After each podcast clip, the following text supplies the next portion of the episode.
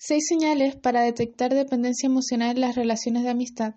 La dependencia emocional es una excesiva necesidad patológica de cariño, afecto y disponibilidad constante que sienten algunas personas con respecto a alguien con quien han establecido un vínculo afectivo, por ejemplo, con las amistades. Por tal motivo, es importante detenerse a pensar en hasta qué punto los hábitos en común, las maneras de tomar decisiones y el modo en que los conflictos entre ambos son gestionados resultan beneficiosos para ambas personas.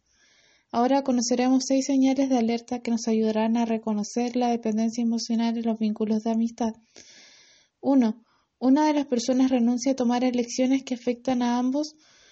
La persona en un rol de sumisión da por sentado que no decidirá nada relevante en esa relación. Por ejemplo, la persona sumisa no decide qué actividades van a realizar o los límites que tendrán. 2. Una de las dos personas tiene miedo a la simple idea del conflicto con la otra. Se trata por todos los medios de no contrariar o hacer enfadar a la otra persona. Por ejemplo, evitar una discusión en que una de las partes ofenda a la otra y ella no le es capaz de responder para defenderse del agravio. 3. La búsqueda de la validación ocupa buena parte del tiempo libre.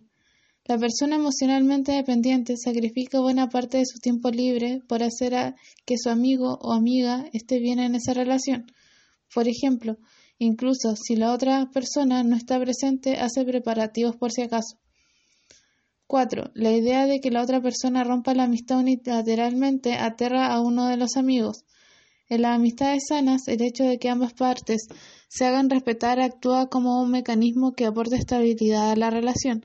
Por ejemplo, surge el miedo a que la otra persona rompa la amistad por cualquier pequeño conflicto. 5. Los insultos o las agresiones de otro tipo quedan normalizadas.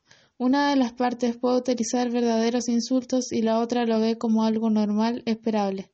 Por ejemplo, en una discusión, una de las partes insulta a la otra y ésta no se muestra ofendida, sino que acepta con resignación o incluso sumisión. 6. Queda normalizado que esa amistad genere conflictos con la propia familia. La persona dependiente asume por defecto que su familia no tiene razón.